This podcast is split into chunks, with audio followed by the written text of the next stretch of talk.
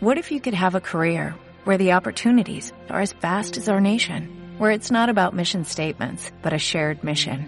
At U.S. Customs and Border Protection, we go beyond to protect more than borders, from ship to shore, air to ground, cities to local communities. CBP agents and officers are keeping people safe. Join U.S. Customs and Border Protection and go beyond for something far greater than yourself. Learn more at cbp.gov/careers. Bueno, Alberto, ¿de qué película vamos a hablar hoy? Vamos a hablar de Batman Returns o Batman Vuelve en castellano. Es una película del 92 de Tim Burton, cuando yo creo que Tim Burton mandaba y hacía cosas que verdaderamente valían la pena. Yo creo que tenía un discurso sobre la diferencia bastante notable y bastante interesante. Y además que él era bastante particular en este sentido, porque yo creo que su cine siempre ha sido como bastante mal encarado también nunca ha sido un cine muy amable.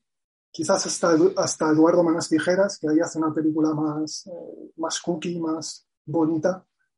Pero hasta Eduardo Manos Tijeras yo creo que él hace, eh, por ejemplo, La gran aventura del Piwi, creo que es una película repelente y que creo que la repelencia eh, te la escupe a la cara, te la tira a la cara.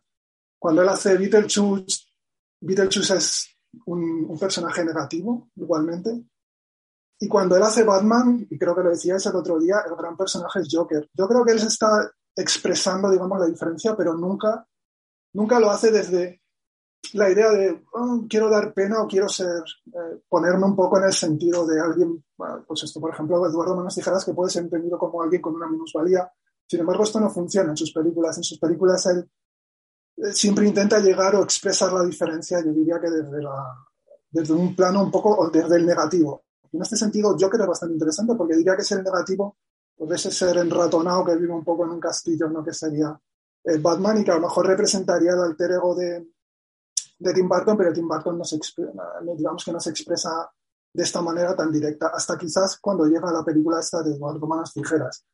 ¿Qué ocurre con, con Batman Returns, que es la, la, película siguiente de Eduardo Manos Tijeras? Que yo creo que él recoge, por ejemplo, toda esta historia de la minusvalía, a lo mejor, de, de las manos de, de las manos tijeras, y ahí comenzaría lo que sería Batman Returns. Yo creo que siempre hay como un diálogo en toda su obra, un diálogo eh, fructífero también acerca de la diferencia, va, va mutando todo un discurso acerca de la diferencia que yo creo que aquí en Batman Returns él lo liga con, digamos, todo este, lo que se podría ser el relato de Doctor, eh, de Dr. Jekyll y Mr. Hyde.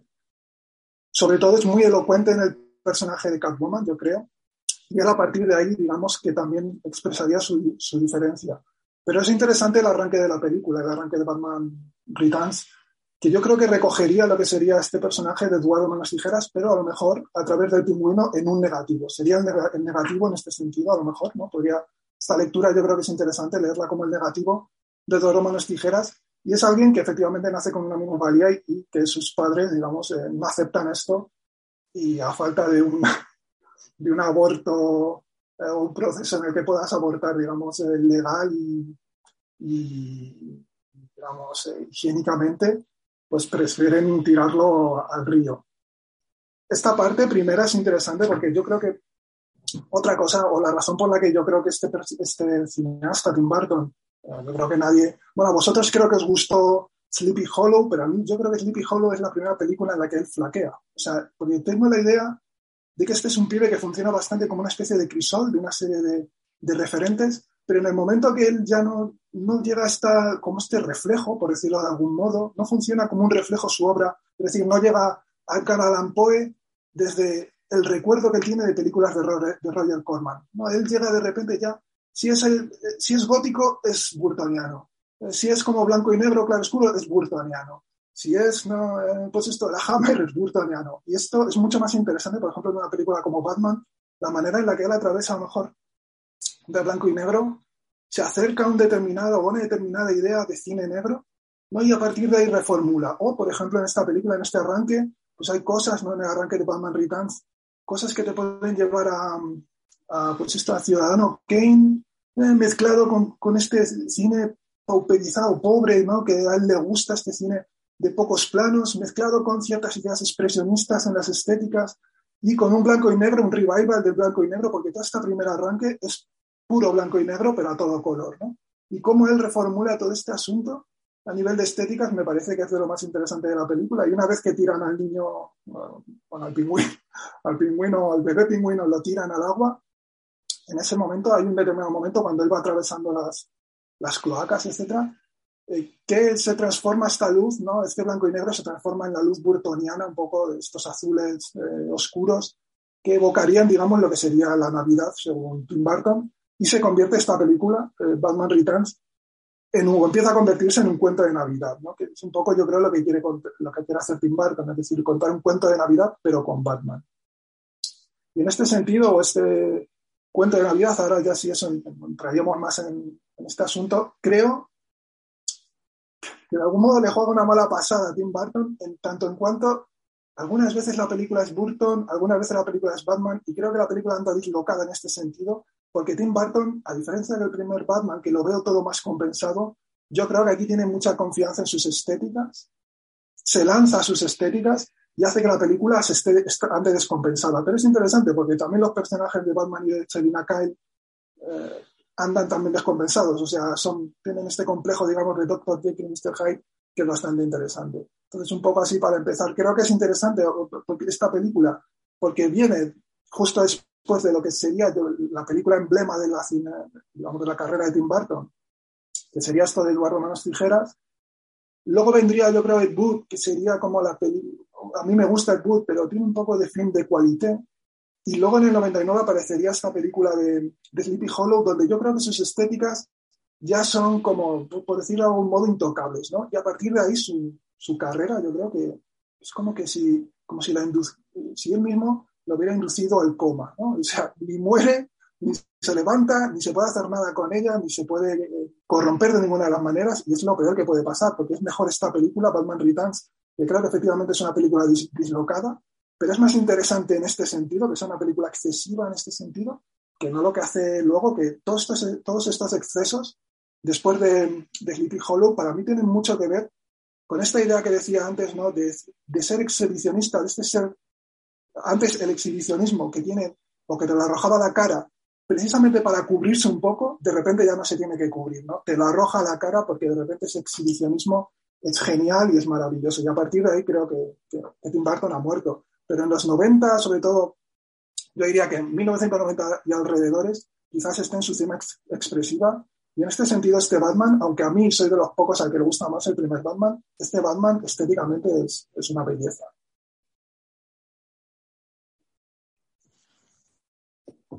Estoy muy de acuerdo en que son los años de esplendor de Tim Burton. De hecho, a mí me parece que, que Batman Returns es, eh, y lo decías tú ahora muy bien, Alberto es su cima expresiva. Y creo que es además una suerte de reacción a, un Tim Burton que efectivamente es un Tim Burton muy conocido, muy famoso, muy popular, eh, muy taquillero y muy comercial, como es Eduardo Manos Tijeras. Y siempre me ha parecido ver un intento de, volver al origen con esta película. Es decir, Creo que él mismo se da cuenta de que Eduardo Manos Tijeras es una, una película que se interpreta y se toma por el lado de la fábula, no tanto del cuento de horror, sino por el lado mágico, eh, eh, que es bonito, que es cookie, que encanta, que incluso pasa por ser atractivo. Es decir, un personaje sobre el papel, eh, al margen de la sociedad, un renegado, como son todos los personajes de, de Barton, Mm, ha caído bien. Entonces, eh, pese a que es una magnífica película, sí es una película que se desliga de todo ese universo de renegados, de gente que vive en las sombras, en los márgenes, que tiene mucho que ver con el cine mudo, con el, con el horror, con la Hammer, con Corman. Y entonces este Batman Returns es como una especie de, Barton Returns. Es decir, oigan, eh, muy bien Eduardo Manos Tijeras, pero que, yo estoy aquí para otras cosas, ¿no? Que, que, lo mío es el horror es el fantástico, pero es utilizar todos esos códigos y esos referentes para trazar un discurso social en el que no se trata tanto de abrazar al diferente, que es quizás el mensaje final de, Eduardo Manos Tijeras, ¿no? De, bueno, abracemos la diferencia, porque esa diferencia en el fondo es amable y tiene un corazón de oro, pero hay cierto paternalismo hacia, hacia esas criaturas de la noche que de vez en cuando ven la luz, sino que él lo que hace es una advertencia, ¿no? De qué ocurre ocurre cuando se margina socialmente al diferente. Se le maltrata, se le aparta, se le estigmatiza, bueno, pues que se puede convertir en un villano y ese villano pues puede convertirse en un revulsivo. Es lo que yo creo que hace en la primera película de Batman, que el Joker sea el personaje más interesante, porque es el, desquiciado al que la sociedad ha dado la espalda y se revela contra ella. Y en, Batman Returns vuelve en todo su esplendor, convirtiendo, eh, se ha dicho muchas veces, ¿no? Y se ha escrito, en un carrusel de, villanos, donde Batman importa aún menos que la primera película. Por tanto, yo creo que sí, que es una cima, que es una cima expresiva, que es una reivindicación de sí mismo y una y una contestación a lo que él mismo había hecho. Es decir, eh, la, vuelve la fotografía más áspera, más dura, eh, vuelve las escenas incómodas, vuelve una fealdad no maqueada, porque eh, los cortes, las magulladuras, todo lo que es Eduardo, al final despierta empatía y sin embargo en esta película es muy difícil sentir empatía por ningún personaje. el que no está perturbado, es deforme, el que no está eh, completamente al margen de, cualquier vínculo social. Es decir, son todos y cada uno de los personajes eh, en condiciones, digamos, normales, pues estarían encerrados. Y sin embargo, aquí lo que nos está contando Batman, lo que nos está contando Tim Burton, es que todos estos personajes, como en la vida real, andan sueltos y, hay que ver qué, qué, hacemos con ellos, ¿no? que es una idea que luego, por cierto, ha recogido eh, Phillips en, su versión de Joker, pero bueno, de otra, de otra manera. Hablabas también de descompensación. Yo estoy de acuerdo. Me parece que, está más descompensada quizá que la primera porque el baile de guionistas fue, pues, pues fue tremendo. En un primer momento se contrató a, Sam Hamm, que era el primero de, la, de la película original, eh, Barton no estaba nada contento porque era una secuela directa que recogía el hilo de los personajes, de todos y cada uno de los personajes, volvía Joker, volvía Kim Basinger y, y él le comenta a DC que no, a Warner, mejor dicho, que no quiere hacer una secuela directa, que prefiere hacer otras cosas. Él por entonces estaba dando vueltas a hacer una versión de la caída de la casa User y, entonces le dicen, bueno, ¿qué quieres? Porque la primera nos ha ido tan bien que nos parece ridículo que no vuelvas. Y entonces él llama a, a Daniel Waters, al guionista de, de Se me ha ido el santo al cielo ahora con la película, de Daniel Waters, de Escuela de, Escuela de Jóvenes Asesinos, perdón, estaba pensando en el, en el nombre, en el título en inglés. Y, Waters es el que hace el gran arco del pingüino y el que convierte la película en bueno, una especie de mezcla, algo si queréis lo hablamos, muy, muy inteligente y muy perturbadora de, de Caligari, de London After Midnight y de la historia de Moisés, básicamente, porque los títulos de crédito están anunciando que eso es un Moisés eh, freak, ¿no? Em, y, con, el guion de Waters se siente mucho más a gusto, eh, de hecho, Waters llega a hacer cinco, cinco guiones, acaba medio, loco el hombre. Eh, hay versiones en las que aparece Robin, se hace un casting a Marlon Wayans, eso se descarta. Eh, sale dos caras, también se descarta. Luego son ideas que luego aparecen en la tercera película, curiosamente. Y, la idea más interesante de ese guion es precisamente todo lo que tiene que ver con convertir, lo decías tú lo del cuento de Navidad, en una especie de mezcla imposible entre iconografía eh, navideña de, de, regambre cristiana con el, horror, las, raíces puras del horror que también, maneja, que también maneja Barton.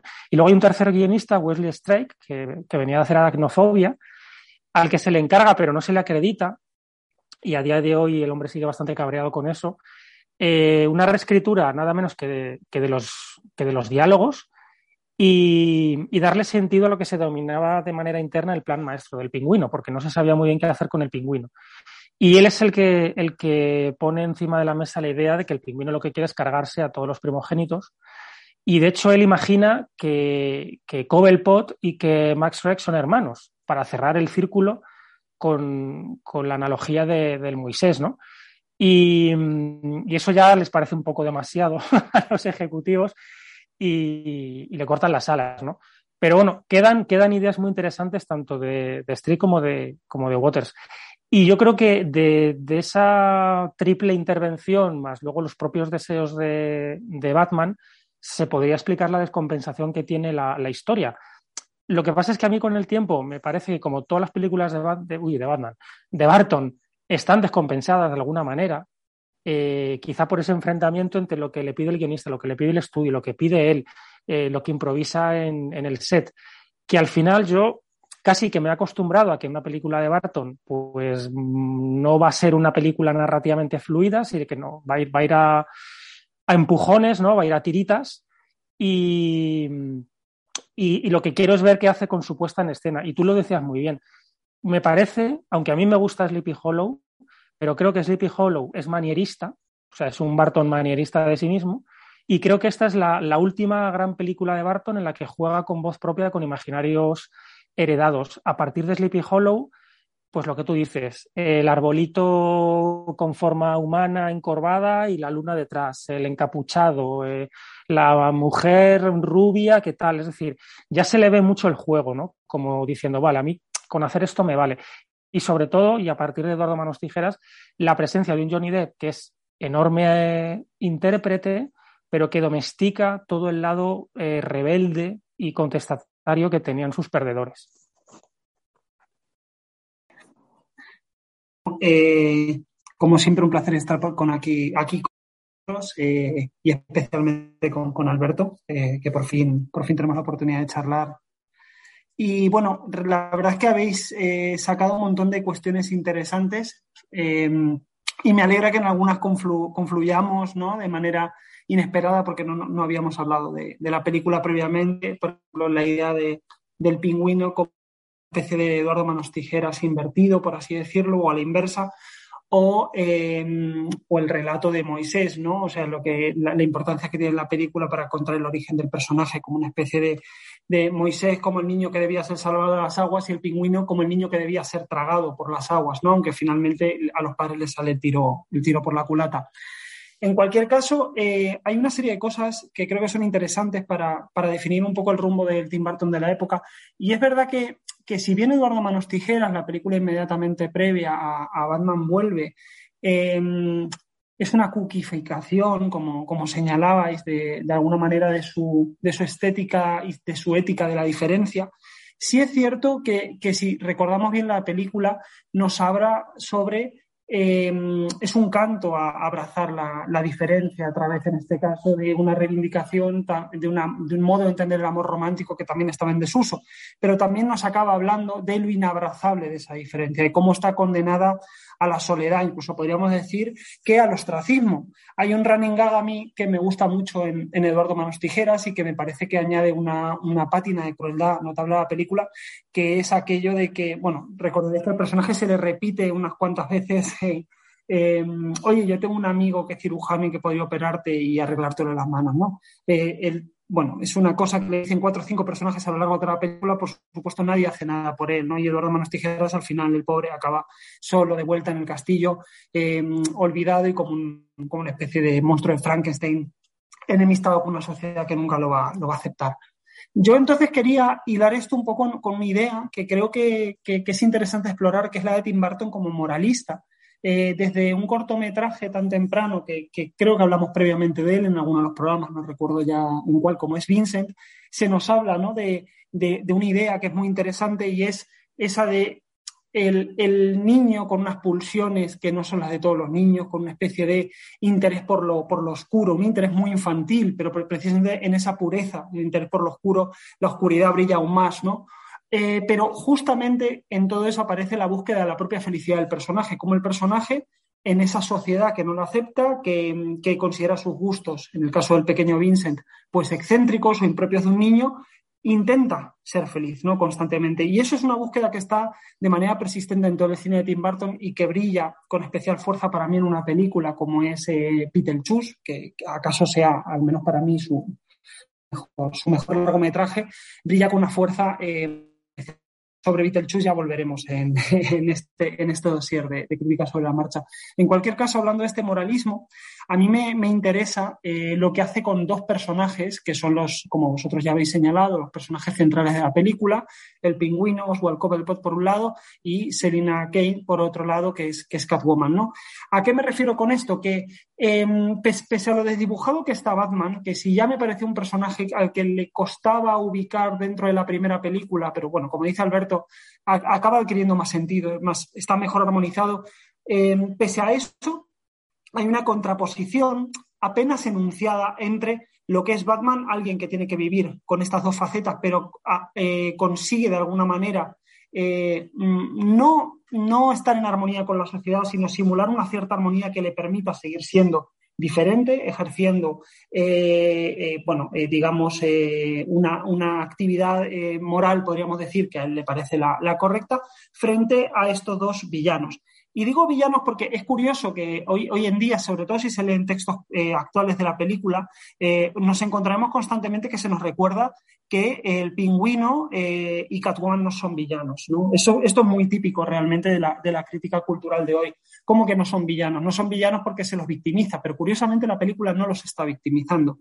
Eh, ¿Se los muestra como víctimas puntualmente de determinadas situaciones? Por supuesto, de una violencia estructural analizada mucho desde el punto de vista, desde, bueno, muy cercana al punto de vista de la tercera ola eh, feminista en el caso de, Catwoman y por otro lado, en el caso del pingüino, bueno, pues esta, esta crueldad que sufre de niño siendo abandonado por una deformidad. Sin embargo, son dos personajes que tienen algo que no posee Eduardo Manos Tijeras, no posee evidentemente este Batman y no poseen otros héroes diferentes del cine de Tim Burton, empezando por, por este Vincent, ¿no? que es la, la, autocompasión, en el caso del pingüino, una autocompasión terrible que lo lleva a eh, no querer ser amado, como era, en el caso, como era el caso de, Eduardo Manos Tijeras en la película previa, eh, no querer ser comprendido, no querer compartir con los demás, sino eh, creerse que creer que esa diferencia lo hace mejor que todos los demás, que el hecho de que la sociedad lo haya abandonado eh, le da carta blanca para hacer, para llevar a cabo sus sueños con, toda la brutalidad imaginable. Y en el caso de Catwoman, Claro, ahí eh, aparecen las derivas del feminismo, un feminismo con el que él se puede identificar, Tim Burton, ¿no? Una mujer eh, que no logra ser respetada en el ámbito laboral, condenada a ser una secretaria, ¿no? aunque ella utiliza un eufemismo para decir, no sé si ayudante ejecutiva o algo así, para hablar de su posición en el sistema, que está totalmente dada de lado, pero que sin embargo acaba canalizando, eh, no, acaba, no es capaz, digamos, de articular eh, una agencialidad que hubiera sido mucho más interesante em, sobre quién quiere ser ella realmente. Es un personaje en constante duda. Ella misma lo dice en, un momento cuando está con Batman, ¿no? Le dice algo así como eh, a lo mejor eh, tú puedes ayudar, no recuerdo el diálogo exacto, tú puedes ayudar a que a descubrir, ayudarme a descubrir, ayudarme a mí a descubrir a la mujer que se halla detrás de la gata, ¿no? Entonces habla un poco de, esas derivas destructivas de ese feminismo con el que Barton eh, evidentemente simpatiza, pero por otro lado lo ve como eh, depositario de una especie de frustración mal conducida, ¿vale? Eso, eso me, parece, me parece muy interesante. Y sobre todo el contraste entre estos dos personajes, por un lado, eh, Oswald Cobblepot como aquel que es diferente pero ansía ser normal, y ser normal es formar parte, digamos, de una, de una sociedad eh, capitalista, putridamente jerarquizada, em, ansiar el ejercicio del poder sobre los otros, ¿no? Al, contrario de lo que habíamos visto en el Joker, recordemos el Joker como este personaje punk, nihilista, anti todo, ¿no? Eh, contracultural incluso. Y por otro lado tenemos a Catwoman como la, mujer normal que se da cuenta de que siempre va a ser diferente. Y la manera de aceptar esa diferencia, que es a través de la, de la locura, eh, es decir, para, en, el lenguaje de esta película, del feminismo de tercera ola, eh, acaba, acaba convirtiéndola, pues eso, en, en, una villana, ¿no? Entonces, sí me parece que hay un discurso moral en esta película de Tim Burton y creo que está desde el principio. Podemos, podemos encontrarlo también en la diferencia entre Beetlejuice eh, y el contraste que existe con los dos fantasmas buenos de, la, de, la, de la, película, ¿no? El personaje de Winona Ryder. Eh, de todas maneras es interesante, claro, esta, esta doble pulsión. Digo doble pulsión porque por un lado está la pulsión moral, el querer encontrar una manera el hablar de, cómo el diferente puede ser feliz y cómo puede no serlo, pero por otro lado esa fascinación irrefrenable por, eh, por lo oscuro, por lo verdaderamente tétrico, por el maldado. el llano, ¿no? Eso, que eso está muy presente, por la deformidad, decíais vosotros también, por supuesto, por la locura. Y en eso la película creo que da algunas de las de los eh, improntas estéticas más bellas de, toda, de todo el cine de Tim Burton. Me parece que si bien hemos hablado varias veces aquí de que no es el mejor director eh, de cine del mundo, y esto se ve mucho en las escenas de acción, que de nuevo me parece que tienen ciertos problemas, tanto como de, como de montaje, sí es verdad que eh, es de las películas en las que mejor encuentra una manera de situar la cámara que sea capaz de realzar aspectos de, puesta en escena y de dirección artística que son verdaderamente expresivos. Y ahí hay un gran talento, por eso no tenemos que desmerecer, eh, para mí me parece muchas veces eh, a, Tim Burton como director, aunque no sea, aunque muchas veces sea más un, viñetista o casi un pintor de imágenes un, que un cineasta, por el hecho de que se apoye tanto, digamos, en todo el artístico de la película. No, es que también tiene un mérito el saber apoyarse y el cómo apoyarse. Y a mí me parece la película, sobre todo en este prólogo que antes comentaba Alberto, un prólogo eh, en, blanco y negro, en cierta manera, con espíritu de blanco y negro, encuentra eh, imágenes e ideas visuales poderosísimas. ¿no? Eh, me parece que es un Tim Burton completamente desenfrenado y probablemente sea, sea su cúspide estética vuelta a ver hoy en día. ¿no? Y bueno, no, no tengo. Prefiero, prefiero dejar fluir un poquito la. Todos hemos abierto ya, ya unas cuantas cuestiones de interés.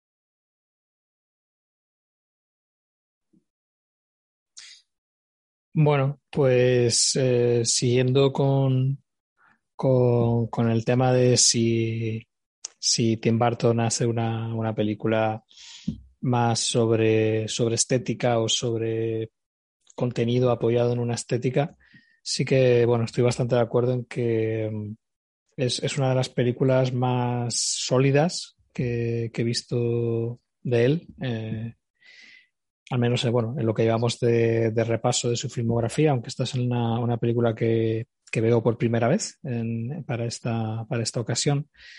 Y, mm, y sí que sí que veo una historia que, importa, más allá de que luego, pues, a lo mejor no esté tan. Quizás la, la narración es un poco caótica, pero creo, creo que hay mucha solidez a la hora de los temas que se quieren tratar, ¿no? Parece que es una película que está eh, constantemente hablando sobre, sobre qué es la diferencia y de qué depende eh, vivir algo como diferente o no, porque al final eh, la película por un lado habla de que la monstruosidad es una cuestión de apariencias y por otro lado también es una cuestión de proporciones, ¿no? Eh, proporciones en el sentido de que uno es un monstruo eh, si no hay nadie más en la sociedad o muy poca gente que se le parezca. con lo cual es una cuestión, digamos, de, suerte. Si si se establece que hay algo que, es lo normal, ¿no? al final lo normal es una, eh, una convención social. Mm, evidentemente todo esto es mucho más matizable, pero en, líneas, en líneas generales se puede, se puede asumir que, algo se vea como normal o, como extraño en muchos casos tiene que ver con, con si se ha decidido aceptar eso o no, ¿no? Y, mm, y eso da lugar pues a, personajes que son plenamente aceptados en la sociedad siendo monstruos y habiendo personajes que son igual de monstruos pero que no están siendo aceptados en, la sociedad, ¿no? Creo que la comparación entre el pingüino y Shrek es bastante eh, evidente a la hora de mostrar al, monstruo integrado en la sociedad y al monstruo que no está integrado en la sociedad y de hecho cómo eh, establecen una colaboración sin ningún tipo de problema. Eh, y creo que en ese sentido es bastante significativo otro aspecto relacionado con esto, que es el control de la narrativa. Em, porque al final que, em, que, el pingüino se pueda presentar como, como alcalde y que durante una parte de la película tenga todo el sentido del mundo y sea bien recibido, al final no deja de ser porque ha habido una, una campaña detrás para, para vender una imagen que pueda calar en, la sociedad, con lo cual la normalidad y la monstruosidad también es algo que se construye, ¿no? Y que puede, y que puede ir eh, cambiando, ¿no? Aunque, bueno, luego la, película evoluciona como evoluciona, pero podría haber evolucionado por otro lado y hubiese tenido coherencia, ¿no? Dentro de, lo que propone, propone la película, ¿no? Al final yo creo que lo que, lo que dice la película es que que realmente todos están como deseando tener una, una imagen de normalidad, pero que todo el mundo en mayor o menor medida es un, es un monstruo, ¿no? Y que, y que hay como una parte positiva en ello, es decir, la, la, diferencia, lo, lo, que nos hace genuinos, pero por otro lado, quizás, quizás por cómo funciona la sociedad, eh, eso se, se, nos acaba volviendo en nuestra contra y acabamos siendo personajes eh, destructivos, ¿no?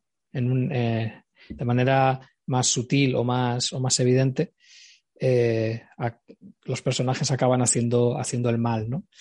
Y, y, bueno, pues ahí, por ejemplo, podemos ver más una, la, la exploración de, de, de, Batman en ese sentido, quizás hubiese encajado mejor eh, lo que se supone que se proponía en la primera, eh, pero que era más una, una idea que, que teníamos que aceptar que algo que realmente hubiese sido explorado en la película, porque la exploración de Batman como un monstruo, como comentábamos, o por lo menos comentaba yo en la primera, no me terminaba de convencer.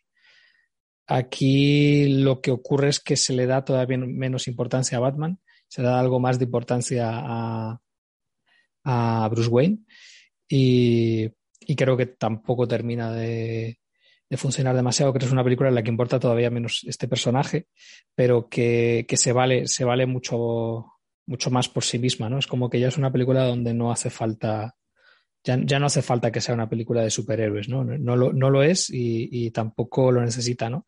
Batman tiene sentido dentro de este universo porque es otro freak, sin más, que, bueno, pues decide ir, ir dando, dando palizas por la calle a los que se portan mal, pero, pero que, bueno, pues que es es tan estrambótico como, como los otros personajes, con el problema de que no hay como ese interés por construirlo, ¿no? Que es lo que, lo que quizás le pasa a Tim Burton, ¿no? Que no, no le interesa demasiado eh, este personaje y siempre ha estado como más interesado en, en los personajes que hay alrededor, ¿no? Y me, me resultaba muy interesante lo, todo lo que comentaba eh, Alberto sobre, sobre, bueno, pues que sean personajes eh, incómodos, que realmente eh, o sea, con los que cuesta, cuesta empatizar y, y que no, no, cae pues en, en, el tema este de, de, Eduardo Manos Tijeras, que realmente no, no, no recuerdo, porque la vi hace demasiado, pero, pero bueno, tomando como referencia lo que habéis comentado de la película, sí que es verdad que aquí no hay nada paternalista y creo que eso es algo que hace que la película sea mucho más, más compleja, ¿no? Porque estás constantemente cuestionándote cómo relacionarte con los personajes y, y tratando como de entender y ver qué hay de, qué hay de valioso y qué hay de cuestionable en sus, en sus actitudes, ¿no? Y en ese sentido creo que el, el pingüino es el personaje con mayor capacidad para generarte pena, pero al mismo tiempo para ver que, que al mismo tiempo no hay por dónde cogerlo. Es decir, que es que es una persona mezquina. No, no ya porque quiera hacer el mal, sino porque es que es, un, es una persona que, que, tiene podredumbre interior, ¿no? Lo que pasa es que al mismo tiempo, pues eres consciente de que buena parte de eso que ha ocurrido es por, por la, la, vida que ha tenido. Entonces, bueno, pues eh, se genera ahí una, una situación bastante, bastante interesante sobre, sobre lo psicopático y cómo, bueno, tanto, tanto en las alcantarillas como en la superficie, pues se dan, se dan situaciones a nivel social que, que fomentan esa, esa psicopatía o esa, eh, actitud eh, destructiva y autodestructiva, ¿no?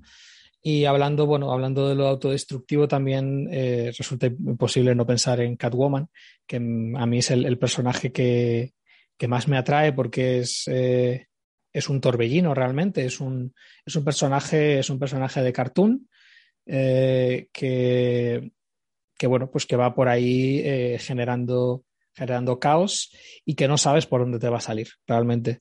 Mm.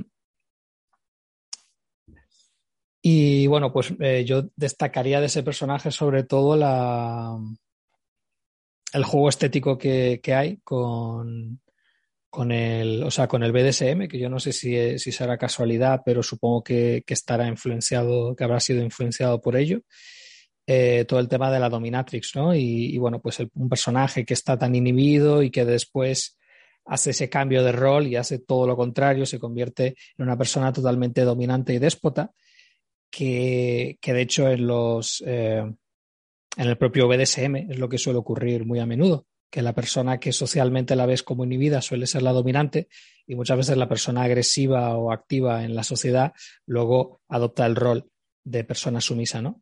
Entonces aquí tiene especial gracia que haya como ese cambio, ese cambio de, identidad, ¿no? Y, que juegue a ser, a ser lo, contrario, ¿no? Y esto que creo que estaba eh, explorado eh, de manera más interesante eh, en, la, en, la, Catwoman de, de Pitoff, que probablemente sea la única persona que jamás ha hecho un comentario positivo de algo de esa película.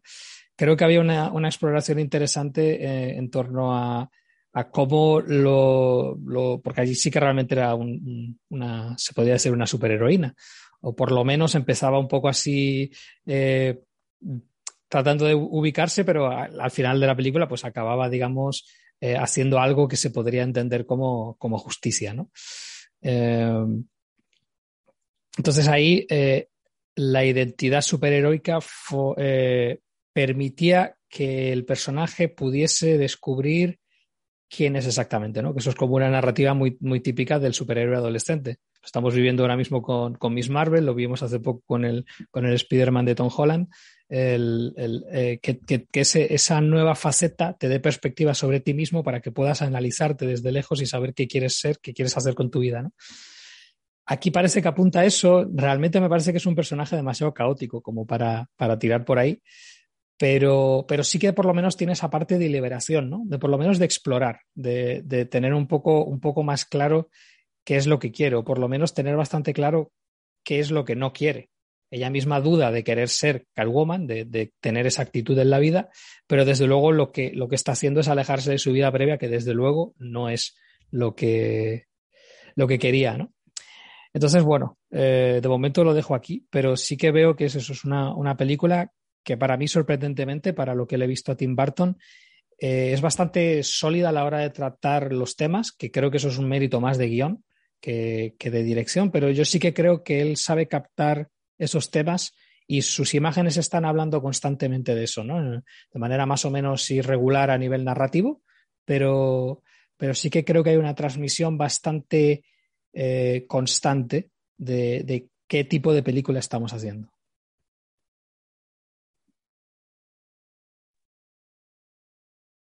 Eh, respecto a todo lo que contáis de los problemas para narrar de Tim Burton, Creo que sí son ciertos, pero depende de la película. Para mí, por ejemplo, el primer Batman, creo que es una película que no le falta ni le sobra un solo plano. Y eso yo veo ahí a alguien que es eficaz narrando.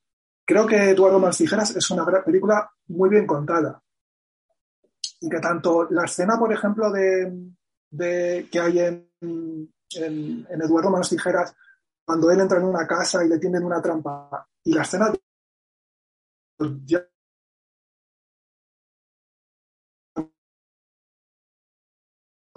contadas, de una manera, digamos, que un modo lo deja un cine pobre, pero está bien contado. Yo creo que está contado de una determinada manera, que evidentemente el referente no puede ser John Ford o Howard Hawks, pero están bien contadas, digamos, teniendo en cuenta estos referentes eh, de un cine pobre. Y luego si vemos, por ejemplo, la película que sería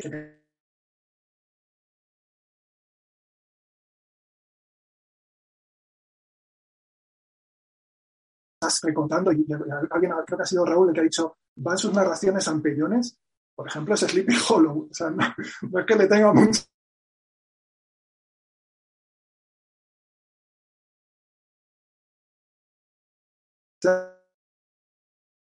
relativamente es un auténtico sastre elocuencia, elocuencia en esos claroscuros. Sin embargo, sí lo veo aquí. Y otra, y esta película es verdad que narrativamente sí le veo más problemas que la anterior. Las escenas de acción, lo que habéis dicho, creo que son pobres, creo que en esta, en esta película son pobres, pero lo más interesante, yo creo que lo que decía es, bueno, comentabais varios, comentaba eh, de los villanos, creo que, que decía Ignacio, decías tú ahora, Yago, sobre Catwoman. Para mí, este es el, el, gran personaje de la película. Incluso, normalmente siempre, yo siempre he recordado esta película por el pingüino, porque hay que decirlo, o sea, Tim Burton, donde es el jefe, donde es el, el amo. Eh, donde verdaderamente se sale es en, en, el, en, el, diseño, por ejemplo, de personajes. Y es muy difícil, yo no he visto una mejor Catwoman, no he visto un mejor pingüino, pero hay que decirlo, y es lo que decía antes de, de que la película se disloca. en ocasiones veo al pingüino con la banda sonora de Danny Elfman andando por la calle de Gotham y a veces veo al pingüino o a veces veo una creación burtoniana. Y esta, para mí sí hay un desplazamiento de la emoción que yo no tenía en, el primer Batman. Yo aquí sí veo que a veces es burtoniano, a veces es, es Gotham City, a veces es una creación puramente burtoniana. Y es una película que en este sentido va y viene.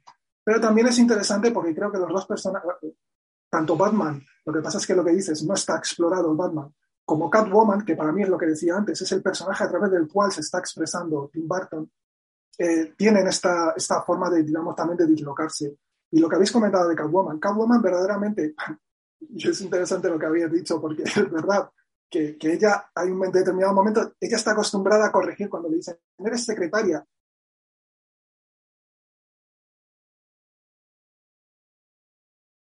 y ya Catwoman dice, como diciendo que soy secretaria, o sea, ya se deja del eufemismo de turno, ¿no? eso es bastante interesante. La escena en la que eh, Shrek la tira por la ventana, hay un determinado momento en el que ella está eh, escribiendo algo, unas notas, y tiene las gafas puestas, y las gafas eh, crean una sombra en su, en su rostro. La idea, yo creo, de que efectivamente ella también lleva un traje, lleva un disfraz dentro de, de, lo que sería este patriarcado, ¿no? con esos hombres poderosos. Ella también tiene un disfraz que es la de mujer sumisa, la de mujer que busca un marido, la de mujer que excuse, etc. Y de repente hay una reacción brutal, es lo que decía Ignacio. Y la reacción brutal es irse al otro, otro lado del. Es una reacción tarada, es una reacción tarada, es una reacción demasiado colgada. Y ella, efectivamente, dice, le, viene a decir a Batman, a ver si eres capaz de, descubrir quién está detrás del, disfraz de la, de la, gata. Yo diría, quién está entre medias de, de, esas dos, eh, de esos dos disfraces uno el social y otro el de la reacción feminista, ¿qué queda entre medias? Y aquí viene, yo creo, la gran escena de la película, que es cuando se encuentran en el baile y uno, el, uno descubre a la otra y viceversa. ¿No? Una sabe que él es Batman, el otro sabe que ella es Catwoman, y en ese momento ella se pone a llorar.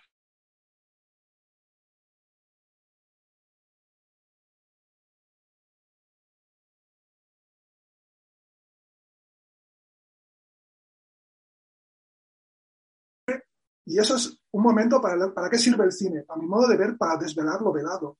Y esta es la idea que existe en el gran Tim Burton. Las grandes películas de Tim Burton usan un negativo para desvelar, de algún modo, ese positivo. ¿no? Lo tienes que ver, tienes que llegar a Batman a través de, de, Jack Nicholson, o tienes que llevar, llegar aquí a Batman también a través de Selina Kyle. Esta manera en la que él, de algún modo, reformula la diferencia desde este complejo de Dr. Jekyll y Mr. Hyde, me parece que es increíble porque da pasos hacia adelante en lo que viene a ser su mundo, da pasos hacia adelante en lo que viene a ser sus estéticas, da, pasos hacia adelante en lo que viene a ser su lenguaje y sus obsesiones.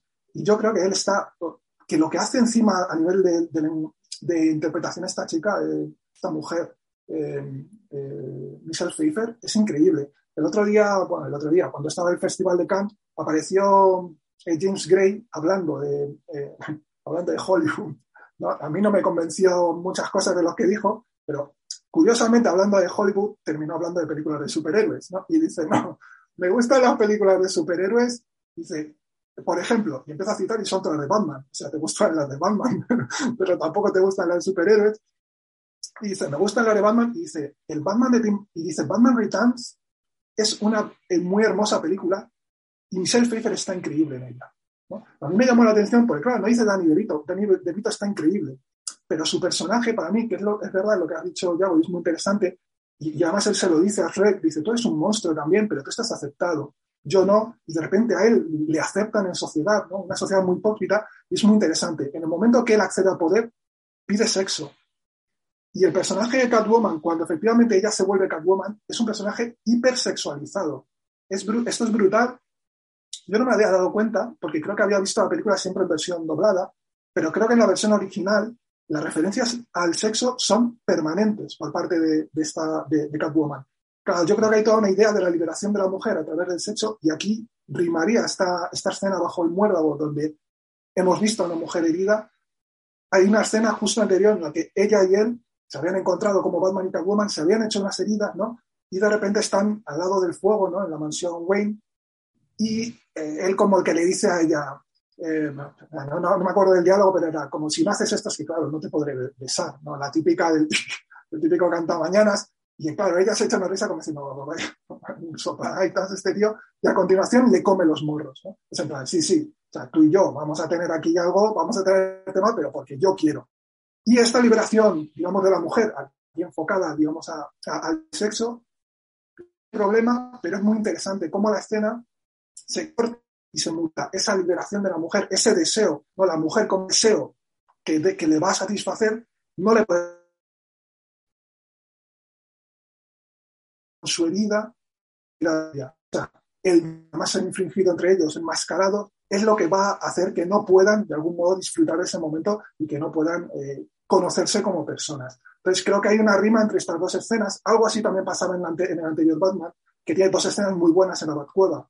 Eh, la escena en la que, eh, digamos, Vicky Bale se encuentra con Batman y está buscándole el rostro y él se esconde permanentemente en las sombras. Es una gran escena. Y luego otra gran escena que parece que no es gran cosa, pero yo creo que está muy bien, en la que Vicky Bell ya descubre que es eh, que Bruce Wayne es Batman. Eh, y, le viene así como en un diálogo muy sutilmente, porque yo creo que la película de verdad es muy sutil, le viene a decir como, que tronco, vámonos de aquí, y él le, le viene a decir Batman. O sea, a ver, a mí me encantaría irme contigo, Vicky Bale, pero es que mi hacer es con el otro, es con, es con Joker, ¿no? Sea, fíjate lo jodido que estoy, ¿no? Y aquí me parece que sí que hay un eco, una continuación con esta película, porque efectivamente eh, llega el, eh, cuando justamente ella descubre que eres Batman, le mira de una manera, se asusta totalmente y yo creo que ve en él efectivamente ese friki que vive en un castillo, que está solo, que se disfraza de murciélago para luchar contra el crimen, ¿no? Y hay muchas veces que en las películas de Batman, en las series de Batman, muchas veces le dicen, bueno, eres un neurótico, un neurótico vestido de murciélago con unos leotardos, pero tronco, o sea, como diciendo, estás también, tú, tú también estás, bueno, estás bien abollado también, ¿no? O sea, hay una, una idea sobre efectivamente la diferencia que es muy interesante eh, que yo creo que de repente se revela en la cara de miedo que pone Michelle Pfeiffer, que insisto, hace una interpretación increíble en la película, yendo de un lado a otro y revelando finalmente lo que está entre medias, que es esta mujer que sufre, y en ese momento se puede ver también en, la cara, de, algún modo, lo que ella ha visto en, en, Bruce Wayne, que es efectivamente ese monstruo que no acaba de, de calar en sociedad, porque sí cala Batman como vigilante, pero Bruce Wayne es un pibe que al final nadie le conoce por una especie de millonético, etcétera, que da fiestas dando copete, pero que también ridiculizan, por ejemplo, en la primera película, Vicky Bale y su acompañante en el arranque de la película, como diciendo, estos snobs, estos ricos, también es alguien de algún modo, pues eso, que no baja al suelo, ¿no? que no está en el suelo. Y en este sentido también es interesante que el pingüino emerja hacia el suelo justamente desde abajo, ¿no? justamente por donde pasa, digamos, todos los desperdicios de la ciudad. Pues Opino exactamente igual que, Alberto en cuanto a, a cuál es eh, probablemente la mejor escena de esta película, que es la, mascarada, es el, baile. Em, una escena, por cierto, que es un homenaje declarado al fantasma de la ópera y, en la que también hay un, un, breve guiño que dota de sentido a la escena y en general, creo yo, a la película, a la máscara de la muerte roja de, Edgar Allan Poe.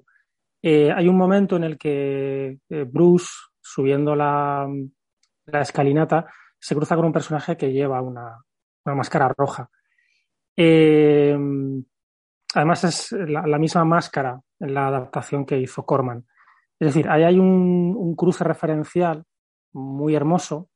estamos hablando de, de, Poe, de Gaston Legoux, del fantasma de la, de la ópera, del propio Barton, del horror, de lo fantástico, y todo ello para llevarnos a, a lo que a mi juicio es un, un enunciado visual primoroso de, de, lo que decía Poe, perdón, Oscar Wilde en relación con la máscara, ¿no? Y es que una máscara siempre dice más que un rostro.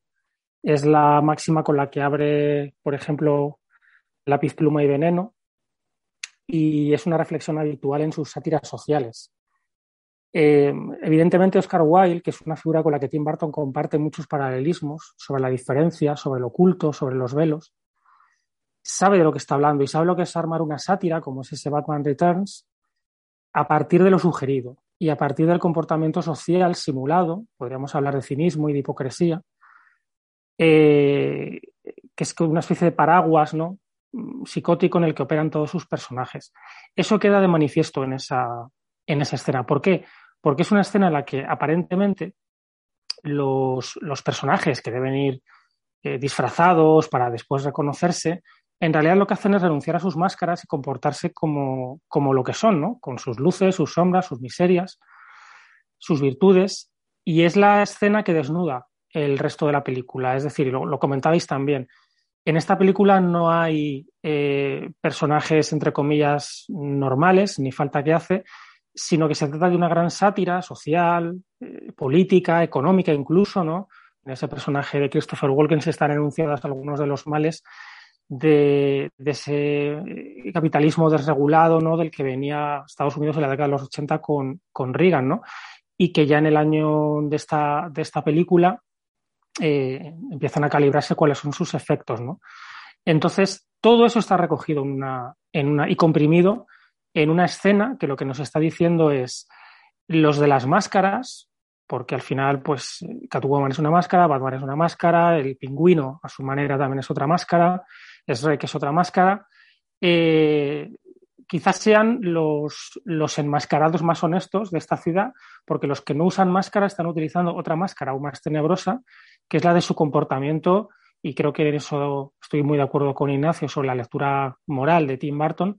Insisto, los que no la llevan llevan una peor, que es eh, a través de sus actos, de, sus, de las instituciones, de los puestos de poder que ocupan, es el trato que le dan hacia los demás. Eh, estamos hablando de, una Gotham básicamente dividida entre quienes ejercen el poder y quienes son oprimidos.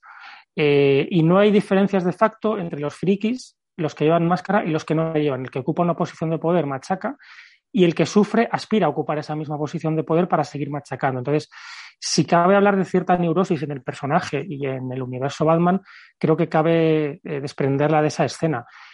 Por eso todos son, a su manera, villanos y víctimas, porque están deseando, eh, cada uno en la medida de sus posibilidades, cierto poder emancipador para ejercer eh, el poder que se les ha negado, a unos por deformidad, a otros por, por, por taras varias, a otros por friquismo. Y todo eso, insisto, está en esa, en, perdón, en esa, sí, en esa película, a través de esa escena en la que además la, la música de Elfman es, es, absolutamente maravillosa. Y eso me lleva además a enfrentar lo que ocurre en esa escena y ese juego de, de máscaras que se traen los personajes, que, que insisto, es, es un, un, una puesta en escena de lo que significa realmente ser un hipócrita fantástica. Fantástica. Es decir, el hipócrita detesta al que considera friki porque sabe que el friki le va a desnudar y le va a enfrentar a un espejo y le va a decir que el farsante es él. Entonces, eso está tan bien tratado en la película que aunque Barton dijera al hilo de la primera película que él no había leído un solo, un solo siendo no es cierto que yo creo que no lo es, es que no le hace falta, porque él entiende muy bien el fantástico y en concreto el horror gótico. Y, y la esencia de esos relatos precisamente es esa. La, la revolución del, del, del, monstruo, el monstruo que dice yo no soy un monstruo, aunque tengo mi lado monstruoso, monstruo es el que me ha convertido en monstruo. Entonces, esa, esa, esa, analogía está tan bien traída que yo me emociono cuando veo esta película porque está siendo mucho más profunda que otros discursos que son mucho más de cualité, ¿no? Y mucho más serios y que se quedan a medio camino y que no nos están diciendo nada. Pero bueno, termino con lo que quería decir, que es y luego cómo se traslada eso a la arquitectura, a los espacios de la película. Eh, es muy fácil, entre paréntesis, entre comillas, mejor dicho, es muy fácil eh, decir, bueno, sí, aquí está la influencia de la arquitectura fascista, de la arquitectura soviética, de, la, de, de lo que se llama arquitectura de, de, feria mundial, ¿no? De exposición universal, perdón, que son esos, esos edificios que acostumbramos a ver en las exposiciones universales como, como utópicos, ¿no? Y que re, realmente son decadentes, y del expresionismo. Bueno, eso puede quedarse en un manierismo y ahí podríamos eh, meter el dedo en la llaga de muchos males del fantástico actual, de cómo se utiliza un trampantojo de decorado, presuntamente efectista, muy estético, pero que no dice absolutamente nada, simplemente es hueco, ¿vale? Y es, y es bonito, pero es hueco. Entonces, a mí todo lo hueco me da bastante, me da bastante repelús. Eh, precisamente porque se disfraza y se embiste de, una poesía de la que carece. Barton no hace eso. Eh, Barton está utilizando esos referentes arquitectónicos y los hace a través de, de de su diseñador de producción habitual, que le acompaña en Beetlejuice, que le acompaña en Eduardo Manos Tijeras, que no le pudo acompañar en Batman, y esa es una de las cosas que a él más profundamente le jodieron de la película, no poder contar con, con Bo Welch, bueno, pues se venga con, contratando personalmente a Bo Welch para la, para la secuela y, vamos a hacer lo que, lo, que, lo que se tiene que hacer con una arquitectura de estas características, que es que sea un reflejo del sufrimiento de los personajes. Es decir, estamos hablando de seres mm, en mayor o menor medida minusválidos. Y en cambio les rodea una arquitectura grandilocuente, exhibicionista, eh, poderosa, que en el fondo lo que está revelando es la miseria moral de sus, de sus autores. De la misma manera que esa arquitectura de poder fascista, etcétera, etcétera, etcétera, revelaba una moral maligna de, de la dictadura, del totalitarismo, etcétera, esa Gotham y esos personajes, el propio Batman en su castillo, a través de esa exhibición arquitectónica de espacios, están revelando sus miserias, su podredumbre, su complejo de inferioridad, eh, su friquismo, su monstruosidad, no, no los oropeles, por ejemplo, y vuelvo a la escena del baile, que se pretende mostrar. No, no, si es que todo está carcomido, lo decíais, ¿no? El, propio pingüino, los demás personajes, eh, están podridos, y no hay solución en la película a ese, a ese dilema más que el reconocimiento mutuo del dolor, eh, de la pena, de, la tragedia y del trauma, que es el gran tema que muchas veces se tiene miedo a tocar en las películas de Batman. Son personajes traumatizados y lo que diferencia a unos de otros realmente es cómo gestionan eh, su dolor. Es decir, si lo utilizo para intentar mejorar las cosas, o lo utilizo para mantener el statu quo, porque los villanos en, Batman y en buena parte de la literatura superheroica eh, no son villanos porque sean intrínsecamente malvados, son malvados por lo que porque quieren que las cosas sigan igual. Es decir, por, mantener el mundo tal y como es. Es decir, le están haciendo el juego al sistema. Eso es lo maravilloso de los superhéroes. Cuando, cuando se critica este tipo de relatos, creo que no se está entendiendo bien cuál es la figura del villano. Eh, si hay que derrotar a un villano es porque el villano quiere mantener el statu quo y el superhéroe es superhéroe porque en realidad es un revolucionario. Eso se entiende muy mal. Eh, a mí me hacía mucha gracia cuando esto se decía sobre, sobre las películas de Nolan. No, es que es un conservador, eh, quiere, no, no, no. Eh, quiere que todo reviente para volver a una situación cero. Él tiene una posición de privilegio, pero tener una posición de privilegio no significa que seas conservador, que son también cosas que se confunden hoy día. Pero bueno, no me quiero ir a Nolan. termino con esa, con esa breve reflexión. Eh, el excelente uso que se hace de la máscara de los personajes y el uso de la arquitectura como una máscara de, puesta en escena, esta vez, mm, eh, bueno, de, digamos, de, apariencia, ¿no? De cómo la arquitectura a su vez es otra máscara. Bueno, a ver qué aporto yo después de intervenciones tan brutales como, como las, las, que me han, las, las, que me han precedido, las tres que me han precedido. Eh, bueno, habéis hecho, mm, habéis de alguna manera explorado toda esta poética de las máscaras y, de, y del Dr. Jekyll y Mr. Hyde de, un, modo, un modo inigualable, pero efectivamente es una de las cosas que más me interesa la película. Quisiera empezar con una pequeña acotación a lo que decía Alberto sobre la, la dislocación que encuentra, que encuentra en esta película. Yo es que nunca terminé de ver una película de Batman en realidad. Lo comentaba antes eh, off the record con, con, con Raúl antes de, comenzar, ¿no? Eh, y por eso precisamente eh, me parece uno de los elementos más problemáticos el propio Batman, que es una especie de, carcasa, de cáscara vacía, de, de, héroe que no es propio de un, de un relato gótico de estas, de estas características. En comparación, el Batman de la primera Batman, pese a que también le encuentro problemas, es un personaje mm, que podemos decir de una, de una bella simpleza, ¿no? Y un tipo de, un tipo de personaje, digamos, aparentemente vaciado de, psicología, mucho más propio de ciertos heroísmos del cine negro, ¿no? Completamente. Pero aquí yo es que nunca termino de ver una película de Batman, me parece una, una bartonada de, principio a fin. Eh, hablando de juegos con máscaras, inversiones y demás, em, bueno, a mí, a mí una de las cosas que me, que me llaman la, la atención es este personaje que también tiene una máscara máscara pública y después, evidentemente, por detrás es otra cosa muy, muy diferente que es Max Schreck, ¿no? Que, que aunque sea una, una obviedad casi cuñada decirlo, toma el nombre del actor que hizo de, vampiro en Nosferatu de, Murnau, ¿no? Eh, y que efectivamente bajo, en este caso funciona como una especie de, inversión del George Bailey de, Qué bello es vivir.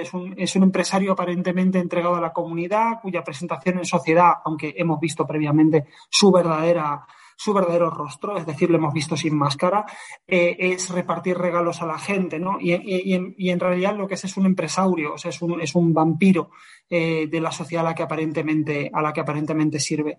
Eh, y hablando de juego de, máscaras, a mí hay algo que me parece muy interesante, es cómo, cómo esta, esta película, a, dos años de que se produjera un, un caso criminal en Estados Unidos que lo cambiaría todo para siempre, como es el, de, el, caso de, O.J. Simpson, ¿no? Em, ese, ese, caso básicamente eh, llevó, bueno, dejó, dejó, perfectamente claro que en el mundo nuevo eh, donde todos somos figuras, eh, podemos convertirnos en figuras públicas y, en realidad ya se, ha perdido cualquier sentido de la justicia y todo es una especie de, guerra relativista de, relatos ¿no? que se imponen unos a otros. El que mejor relato y el que mejor imagen sepa dar ese relato es quien gana. Esta película de alguna manera ya se, ya se inscribe en este tipo de, ideas, ¿no? que también el auge de, el, bueno, los primeros pasos que daba ya la, cultura, la cultura digital por ese entonces, o por lo menos su popularización eh, dejaban, dejaban de entrever, ¿no? eran, eran, eran realmente eh, preocupaciones que ya estaban presentes tanto en el cine como en la literatura aquellos tiempos. Pensemos que el mismo año eh, que se estrena Batman Returns, veamos una película como El cortador de césped, ¿no? De, este, de este tío que tenía un retraso mental y que a través de, un, de, su virtualización, de su conexión con el mundo virtual, se convertía en un personaje con una fuerza sobredimensionada. Pero bueno, volviendo al tema de las, de las máscaras, yo creo que también habla la película de, de esta, esta idea de la, de la, máscara, la máscara social, que la apuntaba en cierto modo Raúl, ¿no?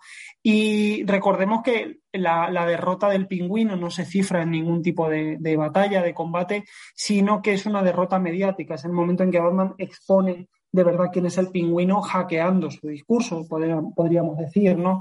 Eh, entonces eh, son guerras, son batallas que se dan ya en el ámbito mediático, en el ámbito de la opinión pública.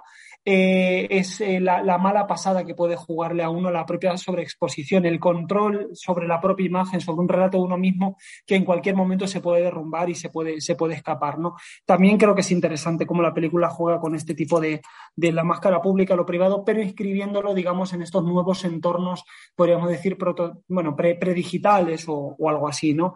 Eh, sobre lo digital, la película, por otro lado, también hay, algunas ideas interesantes, como que el hecho de que se le hackee a Batman, por cierto, el, el Batmóvil en un determinado momento, ¿no? Con una referencia de videojuego bastante, bastante clara.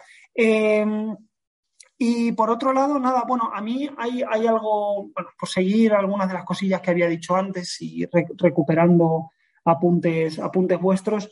Eh, me, ha, parecido muy hermoso lo que, lo que, decía, lo que decía antes Alberto sobre que eh, entre, digamos, esa sociedad o ese, ese esquema patriarcal en el que vive inscrita Selina y el feminismo eh, de tercera ola, al que se acaba cogiendo lo que hay, realmente es una, una mujer que sufre. ¿no?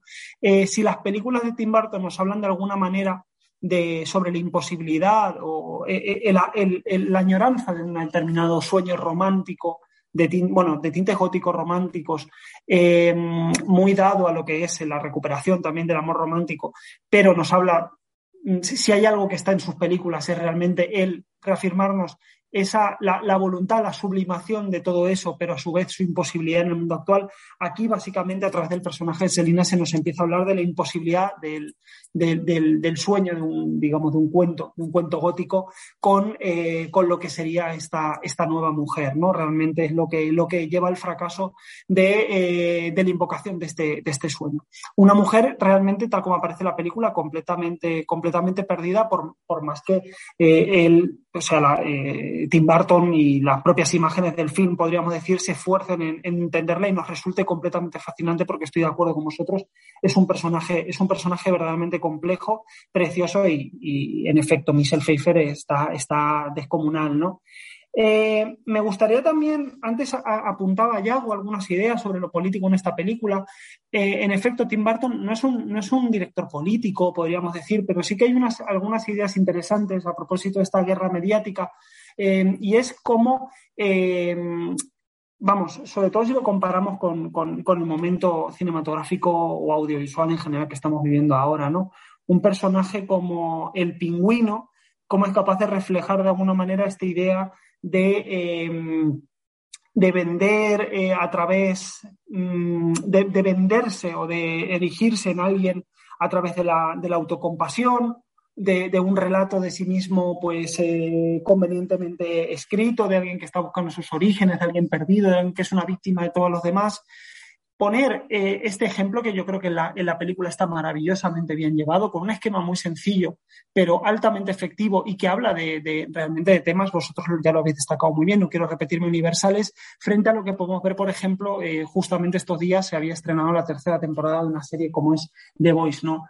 Em, la incapacidad de hablar del momento en el, en el, en el audiovisual contemporáneo, o sea, el choque es terrible. Aquí también nos encontramos con otro personaje hecho de pura autocompasión, eh, que es eh, Homelander, uno de, los, uno de los villanos de la serie, que también eh, alcanza como una cierta em, proyección a través de su reflejo mediático. Pero aquí, en el, y esto es algo muy propio del audiovisual actual, son incapaces de, hacer este, con este personaje nada más que hablar sobre la era Trump, aunque la era Trump haya, haya acabado hace ya como un ratillo, ¿no? Y, y, ser incapaces sino de rendir pleitesía a, digamos, a determinadas em, manías o neurosis, podríamos decir, menos sociales que inscritas en determinadas burbujas como puedan ser las, las propias redes, que han llevado desde luego al audiovisual por el, por el peor camino. Eh, y a mí me, me, despertaba, y perdonad porque esto es un poco digresivo, ¿no? cierta nostalgia al ver a, estos, a estos personajes donde realmente eh, se es capaz de hablar del momento, es, capaz de, crear unos personajes que son plenamente coyunturales, hablamos de la tercera ola feminista y Catwoman, ¿no? Eh, y por otro lado de, del pingüino y este discurso de la autocompasión y de, su, de su eh, digamos, proyección, de la búsqueda de una proyección mediática perfecta, del diseño de un personaje mediático, pero a su vez de hablar de valores universales, ¿no? Que están más allá de esas máscaras que se están utilizando de manera manera eh, completamente, completamente voluntaria eh, y oportunista en algunos casos, como es el del pingüino, y por otro lado, de, manera, bueno, en fin, simplemente de, por mera supervivencia en el caso de Catwoman, ¿no? Entonces, bueno, em, esta, esta película, vamos, a mí volver a verla me ha despertado, vamos, yo no, no tiendo a ser nostálgico, no quiero decir tampoco nostalgia, pero sí una cierta añoranza de, de un cine que era capaz de ser universal y coyuntural a la vez, por un lado, y por el otro un cine que todavía creía en la capacidad de las, de las imágenes de, invocar una cierta belleza, ¿no?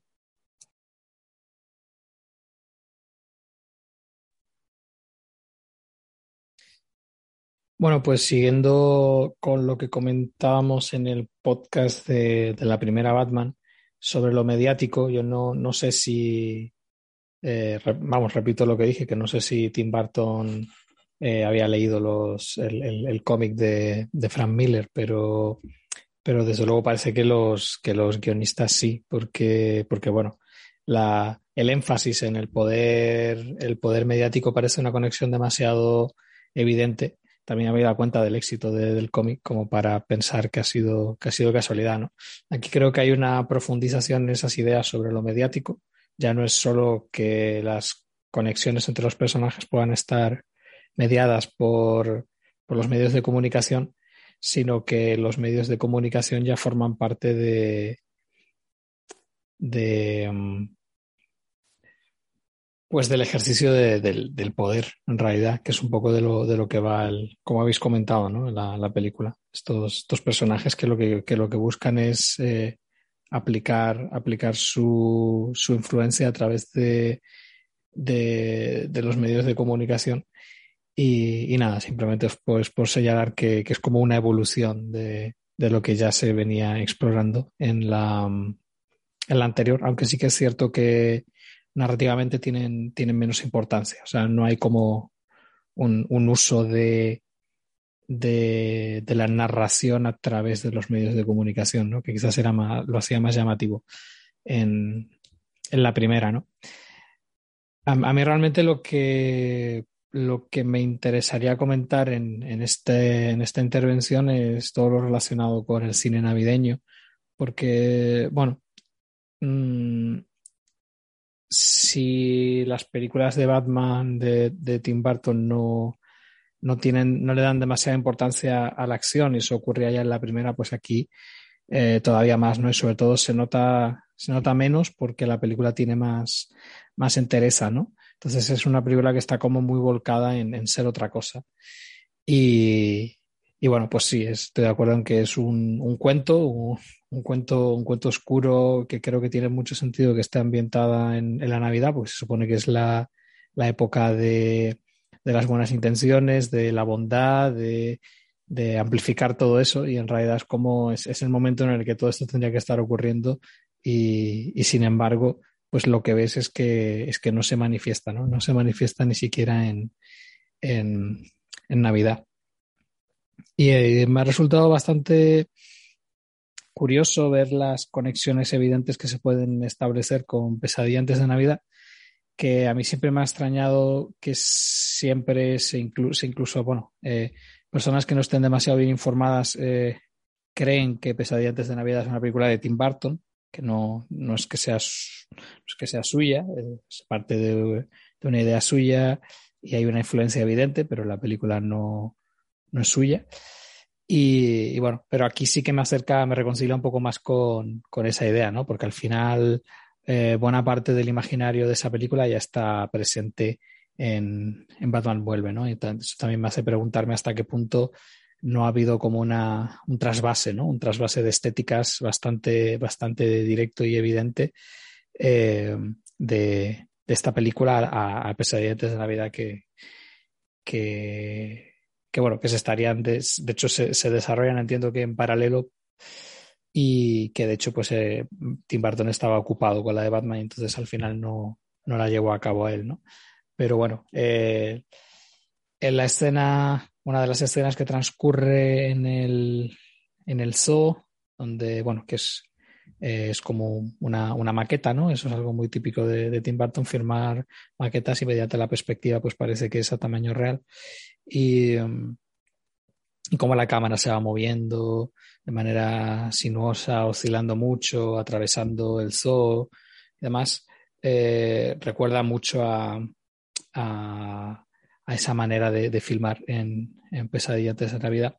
Y también, bueno, pues el, cementerio, el personaje, em, personaje, digamos, eh, atormentado, eh, con un pesar eh, imposible de, superar por, por, parte de, bueno, por sí mismo, ¿no? Que es el personaje del pingüino cuando va a entregar las rosas de, su, a, la tumba de sus padres, aunque al mismo tiempo es como una especie como de teatralización de lo que quieren vender, pero no deja de tener como esa, ese, ese espíritu ¿no? del personaje, personaje que realmente no consigue encontrar la felicidad y no sabe, no sabe cómo solucionar ese vacío interior, ¿no? Y luego, por otro lado, también el, el estéticamente, quizás esto es más un detalle que otra cosa, eh, mm, el traje de Catwoman, ¿no? Con, con estas especies como de, de, cicatrices, ¿no? Que es las, costuras de, del traje en sí, pues, pues también la, la convierte en una especie como de eh, muñeca, muñeca dominatrix de trapo, ¿no? Que, podría recordarnos a, la Sally de, de Pesadilla antes de Navidad, ¿no?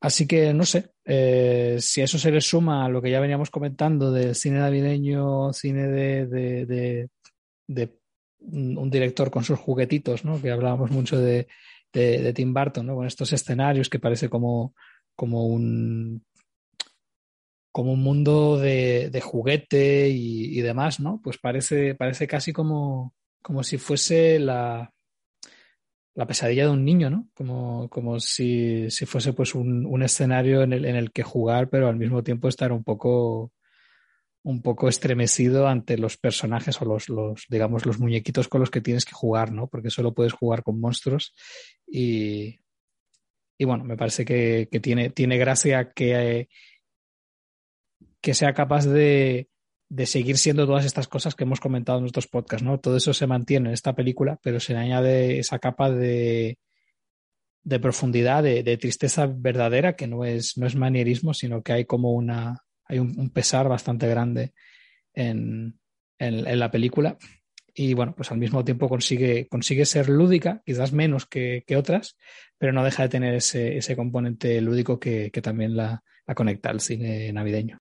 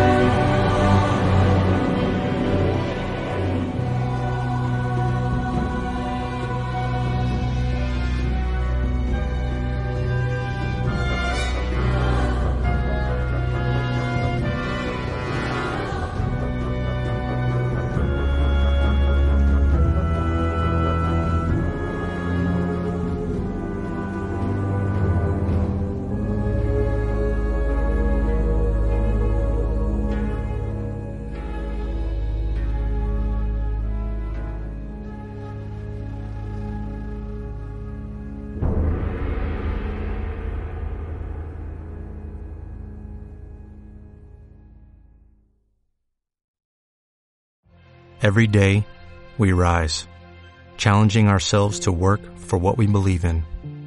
At U.S. Border Patrol, protecting our borders is more than a job, it's a calling. Agents answer the call, working together to keep our country and communities safe. If you're ready for a new mission, join U.S. Border Patrol and go beyond. Learn more at cbp.gov/careers.